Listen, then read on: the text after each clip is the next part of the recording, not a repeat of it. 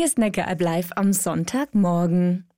Markus Schoch ist seit dem Frühjahr Prälat, also Regionalbischof in Reutlingen. Er ist damit für die gesamte Region zwischen Freudenstadt und der Schwäbischen Alb zuständig.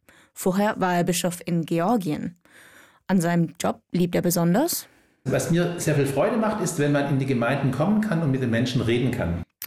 Und als Prälat ist Markus Schoch Vermittler. Er hört zu und versucht Lösungen zu finden. Eine der konkreten Aufgaben, die ein Prälat hat, ist dabei mitzuwirken, wenn eine Pfarrstelle neu besetzt werden muss. Dann wird ein Prälat in die Gemeinde geschickt und hört sich an, welche Bedürfnisse gibt es, welche Wünsche gibt es, wie kriegt man diesen Übergang gut hin.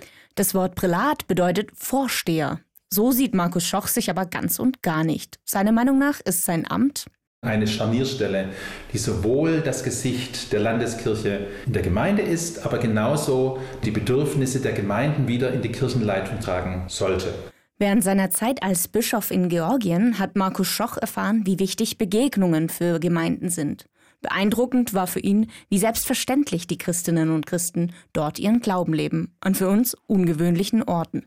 Man kommt im Wohnzimmer zusammen und der Wohnzimmertisch ist dann der Altar. Und wenn der Gottesdienst rum ist, dann isst man zusammen. Jeder bringt irgendwas mit und man teilt das Essen und dieser Altar wird dann zum Esstisch. In Reutlingen und Umgebung ist Markus Schoch besonders beeindruckt von den vielen Ehrenamtlichen. Ich finde das ganz großartig zu sehen, wie viele Menschen sich dort mit Herzblut engagieren.